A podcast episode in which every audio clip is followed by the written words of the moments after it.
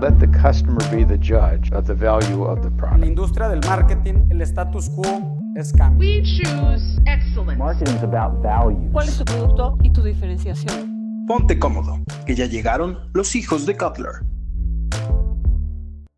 Bienvenidos a la parte oscura de la mercadotecnia, un lugar tan tenebroso que ni los más valientes mercadólogos se atreven a cruzar. No es cierto, ¿qué onda hermanos? ¿Cómo están? El día de hoy, a los hijos de Cutler, presentaremos Halloween. ¿Cómo es que las tradiciones se han vuelto marcas? Y también, ¿cómo es que las marcas ganan con las tradiciones? Pero antes que nada y antes que todo, chicos, ¿cómo están? ¿De qué se van a disfrazar este bello Halloween? Ay, no sé, ya se acerca, qué Hola padre, Héctor, pero ¿cómo estás? no tengo ni idea. ¿Qué onda, Garita? Y yo creo que todavía no me decido, eh, pero probablemente decida jugar con mi bigote y el pelo. No sé. Uy, uy, yo quiero ver eso. Rose, ¿tú qué onda? Tenemos ahí unos... Ay, oiga, no sé, o sea, se me acaban las ideas. Y aparte, como este Halloween, pues es COVID, pues no sé. Ya sé, No sé va qué a ser diferente. ocurre. No, pero obviamente sí me voy a disfrazar, nada más no sé todavía que sí. de, de qué. De un Lysol. Puede De- ser un Lysol. fallo, Héctor, no sé. No se preocupen, yo estoy pensando, este, si es que sigo pelón, si decido quedarme pelón para ese momento, eh, voy a usar algo con esa calvicie. No sé qué, pero lo voy a aprovechar. Eh, bueno, eh, Halloween, un, un brillante nombre, pero también, ¿de dónde proviene esta, esta tradición? Bueno, pues ve, así brevemente te voy a explicar la situación. Está un poco interesante. O sea, viene de una tradición de una tribu que se llama Samhain, que es desde Europa, o sea, es una tribu europea. Yo nunca había escuchado que había tribus europeas, pero bueno, para que vean la antigüedad de esta celebración. Y básicamente el Samhain significa el fin del verano. Y es una celebración de que, ay, pues acaba la cosecha, ya viene el invierno y así, que es básicamente lo que pasa durante octubre y septiembre en estos meses. Y lo que la gente hacía era que se creía que en esa época venían espíritus, los espíritus del cielo. Entonces, para, para que no los fueran a atacar o confundir, o sea, para confundirse más bien con otras cosas y que no, quieran, no creyeran los espíritus que eran humanos, se pintaban la cara de blanco y de negro y de aquí nace todo el, el concepto de disfrazarnos. Claro que fue evolucionando y ahorita ya, pues como dice David, pues los increíbles y que el Lysol y que la época y que Bob todo, Esponja. sí. Y también hacían, este, los niños, era como su manera de aprovechar para que les dieran pequeñas recompensas, porque iban a las casas y les decían, yo te hago una oración por tu familia si tú me das algo a cambio. Entonces los niños, bien contentos, ahí salían premiados y pues le rezaban algo y ya se supone que el espíritu no llegaba, ¿verdad? Y de ahí nace el trick or treat, ¿verdad? O sea, protección para tu familia por un dulce. Exacto, exacto. Claro, Muy lógico, muy lógico, ¿no? Es un buen trato, eh, no puedo Es un gran- no desaprovechen la oportunidad. Pero, este, bueno, ya pasando aquí un poco más, como sabemos, el maestro de todas las celebraciones y fiestas, nuestro vecino estadounidense, ¿cómo se celebra allá, eh? O sea, no sé si han visto estas fotos, estos videos, estos todo, de cuánto gasta un estadounidense en, en esta celebración.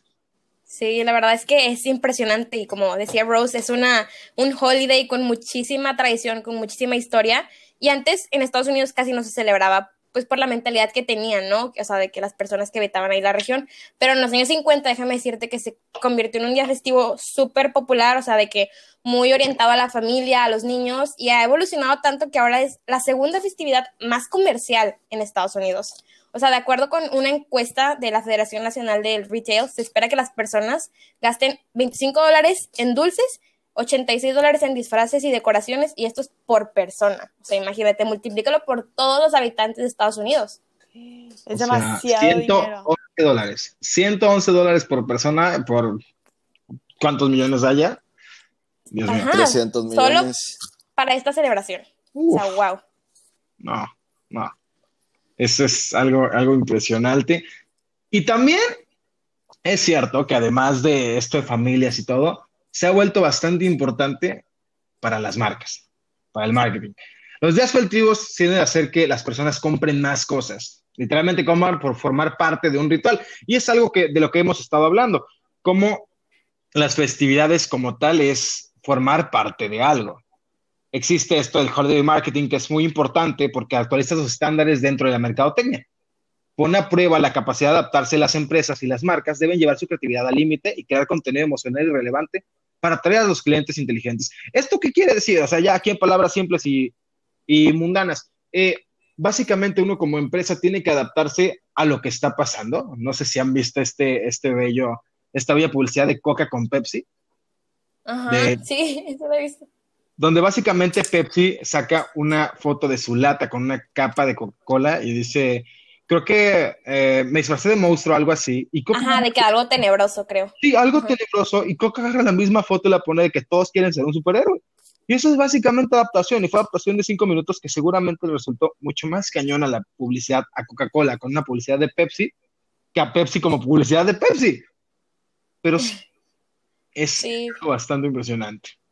Sí, fíjate que, que yo creo que, bueno, las marcas siempre se tienen que estar adaptando a los cambios del entorno, pero creo que Halloween en específico es uno de los días festivos como más aprovechables, ¿no? Para las empresas, porque pueden crear contenido, como tú dices, o sea, que le llaman marketing del miedo, así como spooky content Uh. en sus campañas y no sé ustedes, pero a mí me atraen como las situaciones extremas, esas que te tienen como al filo de la butaca, o sea, de que quieres ver todas esas campañas, ¿no? Y pues las utilizan para promocionar la marca, sus productos y también, o sea, aumentar sus ventas o incluso aprovechar esa temporada para sacar nuevas líneas de productos. Claro, claro. Creo que todos hemos visto al menos un producto que se adapte a, a esto de Halloween. M&M's lo suele hacer, también lo suele hacer Domino's, más que nada de Estados Unidos, pero también llega para acá. Pero ya hablando aquí en México, ya hablando aquí en nuestra parte de, en nuestro lado del del río, eh, ¿cómo celebran ustedes el Halloween? ¿Alguna, alguna historia que tengan con esta, con esta bella celebración? Yo, yo te puedo contar tantito. En mi casa, este, sí lo celebramos. Mi mamá cumpleaños el 30 de octubre y Halloween es el 31, entonces, no sé, como que siempre se aprovecha ahí que se junta. Y por decir, cuando éramos más chiquitos, a mi mamá le encantaba todos los años a organizar la fiesta, invitar a todos de que con sus disfraces, este, armaba así un pastel de que, que le ponía como telarañas y no sé, le, le gusta. Qué eh, padre. en sí, está padre de que le metía bastante producción mi mamá. Y nos la pasábamos muy chido de que salíamos ahí en la colonia a pedir dulces, eh, se veía todo mundo de que yendo ahí por todas las casas. Obviamente también siempre dábamos nosotros chocolates y lo que hubiera. Entonces en mi familia sí, sí lo celebramos bastante. Creemos que es algo divertido. Ok. Pues en mi familia, igual que con David, mi mamá siempre ha sido, o sea, la persona más extra del mundo. Le fascina Halloween. O sea, mi mamá, se los juro que es como una niña, le encanta disfrazarse, hace todo un rollo de decoración y siempre tiene muy buena mano para la creatividad. Entonces ella me ayuda a hacer mis disfraces, literal. O sea, Wow. lo- puede ver cualquier, o sea, si ve una tela y una sábana, las junta y ya hizo un disfraz de lo que se te ocurra, en verdad. Entonces, sí es una celebración súper padre acá en mi casa, porque pues nos gusta mucho el tema de la disfrazada. Fíjate que los dulces es lo único, David, que no, creo que nunca hemos sido tan partícipes de que de salir y, y dar dulces o pedir dulces, más como que entre familia, pero la parte del disfraz y todo sí. Lo único que sí me llama la atención es que el Día de Muertos, eh, que es aquí una celebración mexicana, o sea, no lo vemos de esa manera a como lo vemos en, en Halloween, que pues es una tradición pues de Estados Unidos, ¿no? Entonces, yo hasta Coco, o sea, Coco la película, había muchas cosas que nunca había considerado. Y aquí entramos también a la mercadotecnia otra vez, o sea, el poder que tiene de influencia en la gente. Pero sí, como saben, tenemos que adaptar esto, se tiene que adaptar al mercado, se tiene que adaptar las tradiciones, porque pues quieran o no, las tradiciones son básicamente una marca y pues tienes que adaptarte a tus consumidores. Pero realmente yo creo que eh, el Halloween te sirve para medir qué tan buen producto hiciste en cuanto a películas y series.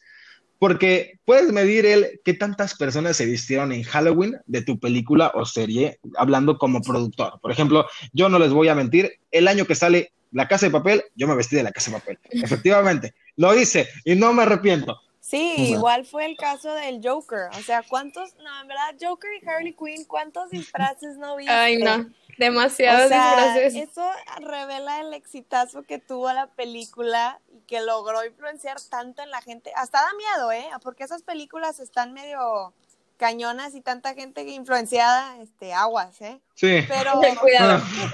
pero, pero no, en verdad, impresionante. O sea, ¿de qué te hace disfrazar? Ah, ni me digas, ya sé, del Joker. O sea, todo mundo igual, ¿no? Entonces, no, igual también Coco, o sea, retomando, es que yo amo Coco, una disculpa.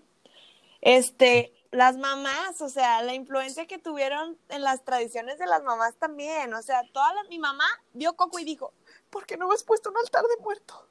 Ya, el siguiente año lo pongo". o sea, se los juro que, no, no, no, no, no, un valor sentimental que, que vale oro, entonces, pues esa parte por ahí sí hay que, hay que tenerla en mente. ¿Y sabes qué, qué es parte de, que siento yo que es lo importante de estas, de estas celebraciones y más que Halloween, de todas las celebraciones, ya para llegar un poquito tristemente al final, A ver, eh, sentirte incluido. Es formar parte de algo, más que todo, más que el Halloween, más que la Navidad, es ese día yo formo parte de algo. Yo me puedo poner un disfraz, yo puedo pedir dulces, yo puedo dar dulces y formo parte de algo. Y a las personas nos encanta formar parte de algo. Yo creo que ese es, esa es mi opinión. Eh, yo lo relaciono bastante con los equipos de fútbol. Tú eres aficionado a un equipo de fútbol desde que lo conoces hasta que pues sigues toda la vida, ¿no? Y siento yo que es algo muy parecido con las celebraciones. Porque tú desde que, no, no desde que naces, bueno, pues sí, desde que naces según tu familia, pues te meten en esta tradición y vas creciendo y más que cualquier otra cosa creas una conexión, como lo mencionas tú, Rose, en tu familia se celebra bastante y para ti ya es una conexión sentimental entre, entre este, de, este evento, este, esta celebración y tu vida personal. Y eso, yo creo que eso es parte fundamental de las celebraciones. Sí, totalmente, totalmente. Y además de esto, o sea, de toda la parte sentimental y el sentirte incluido, este tipo de estrategias, yo creo, en mi caso, que yo soy una persona que le encanta todo este tema sentimental, o sea, se me hacen padrísimas. Y las marcas pueden aprovechar y las empresas para llevar estas estrategias a cabo en sus negocios, o sea, usar estos, em, como estas fortalezas que les pueden aportar las épocas festivas. Entonces, yo creo que eso es algo que hay que recalcar. Sí, definitivamente, definitivamente esta temporada, o sea, las temporadas de los días festivos y todo eso, Halloween, Navidad, San Valentín, o sea, todo eso, creo que es una excelente oportunidad para que las marcas como que hagan algo, saquen una nueva línea de productos, o sea, promocionen y que cañón algún producto que, que tengan por ahí, o sea, no sé, no sé si han visto el cereal de pan de muerto de Kellogg's, o sea, wow, o sea, tipo aprovecharon como esta celebración como para sacar un nuevo producto y creo que pues les va a pegar bastante, creo. Yo también, yo también. Yo creo que simplemente por el hecho de, ¿será que es el papá de muerto? Sé, yo sé. Pero pues sí, eh, tristemente, llegando al final de esto y cerrando, ¿qué recomendamos? ¿Qué, qué mencionamos? Nosotros como estudiantes de marketing, aprovechen estas, estas estacionalidades, aprovechen esto de poder dar el boom con las estaciones. Y bueno, Villa, creo que tú nos tienes un mensaje, Claro. eh, una invitación a todos los escuchas. Sí, queremos invitarlos que nos sigan en nuestro Instagram, arroba hijos de Kotler, y ahí vamos a tener un link de un quiz de BuzzFeed para que vean qué personaje serían este Halloween. O sea, de qué se podrían disfrazar este Halloween. Entonces, vayan a hacerlo, los invitamos, va a estar súper, súper padre. Síganos en las redes sociales. Perfecto. David, un comentario para cerrar, para despedir, para finalizar. Pues yo creo que solo les puedo desear a todos los que nos estén escuchando que disfruten mucho su Halloween, que nos comenten cuál fue el- eh, la adaptación de una marca de Halloween que han visto favorita. eh, y pues nada, nos vemos en el siguiente episodio. Efectivamente, nos vemos en el siguiente episodio. Tengan un tenebroso día. Adiós. Adiós. Bye.